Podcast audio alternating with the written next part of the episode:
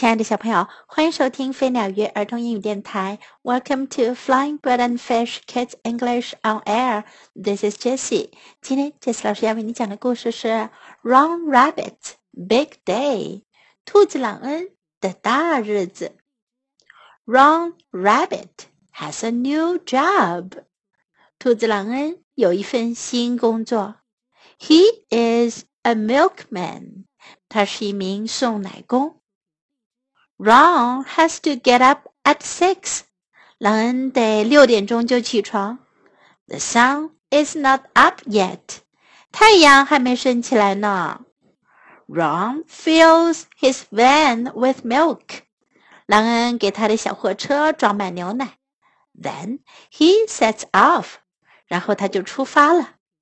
Mrs. Jessup needs one bottle of milk. 杰索普太太需要一瓶牛奶。Ron dumps it on the step。朗恩把它放在门前的台阶上。Two bottles for Miss Queen。Queen 小姐需要两瓶牛奶。Three bottles for Mr. Chen。陈先生需要三瓶牛奶。Mr. and Mrs. Preston have ten children。普莱斯顿先生和太太有十个孩子。they need ten bottles of milk. 他们需要十瓶牛奶。Ron is getting the bottles from his van when he sees a man. 朗恩正从他的车上往下拿牛奶，这时他看到了一个人。The man is creeping along. 那个人蹑手蹑脚的在走。Is it Mr. Preston?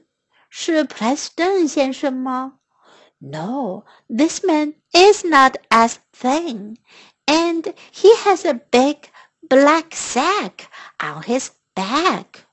不对，这个人不像普莱斯顿先生那么瘦，而且他的背上有一个黑黑的大袋子。When the man sees Ron, he runs. 当那个人看见朗恩，他就开始跑。Stop! yells Ron. 朗恩大喊道：“停下！” He runs after the man. 他追上那个人。Ron trips the man up. man drops the sack and Ron grabs it. 那个男人丢下了袋子，朗恩抓过了他。The man runs off. 那个人跑走了。In the sack are lots of things: a clock, a pink jug, a big cup a green lamp and a cash box。在袋子里有很多东西，一个钟，一个粉色的罐子，一个大杯子，还有一盏绿色的台灯，还有一个放现金的盒子。Ron rings the bell。朗恩按响了门铃。Mrs. Preston is cross。普莱斯顿太太很生气。I was asleep, Ron, she says。她说。 朗恩，我还在睡觉呢。But then she sees all the things, and Ron tells her about the bad man. 可是啊，她就看见了那所有的东西。狼告诉了她那个坏人的事儿。Thank you, Ron, says Mrs. Preston. Preston 太太说：“谢谢你，朗恩。” Mr. Preston rings the cops. Preston 先生给警察打了电话。The cops catch the bad man. 警察抓到了那个坏人。Ron gets a medal，让人得到了一个奖牌。在今天的故事中，我们可以学到这样一些表达：a new job，一份新工作；a new job，a new job。Ron has to get up at six，朗恩得六点就起床。Get up，起床。Get up at six，六点起床。Ron has to get up at six. The sun is not up yet. 太阳还没出来呢。The sun is not up yet. The sun is not up yet. One bottle of milk. 一瓶牛奶。One bottle of milk. One bottle of milk.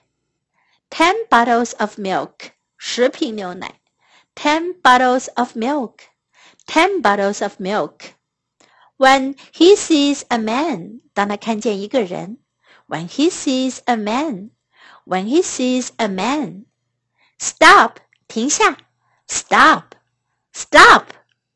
I was asleep. 我刚还睡着呢。I was asleep. I was asleep. Now let's listen to the story once again. Ron Rabbit's Big Day by Julia Donaldson. Ron Rabbit has a new job. He is a milkman. Ron has to get up at six. The sun is not up yet. Ron fills his van with milk. Then he sets off. Clink, clink. Mrs. Jessup needs one bottle of milk.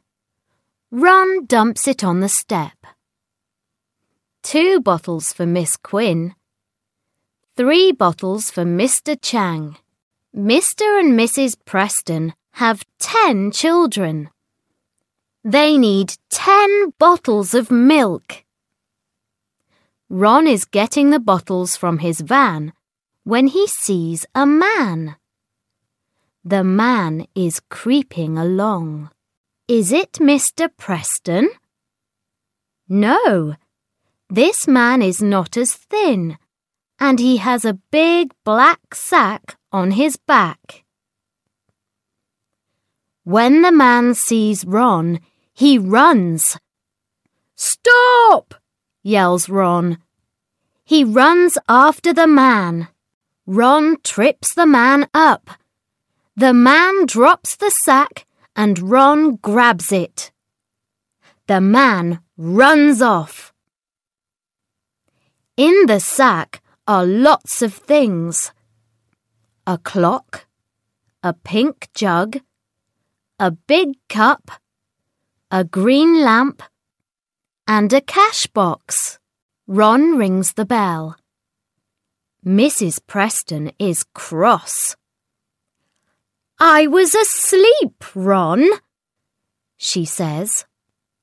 But then she sees all the things, and Ron tells her about the bad man. Thank you, Ron, says Mrs. Preston. Mr. Preston rings the cops. The cops catch the bad man. Ron gets a medal. The end of the story. Thanks for listening. Goodbye.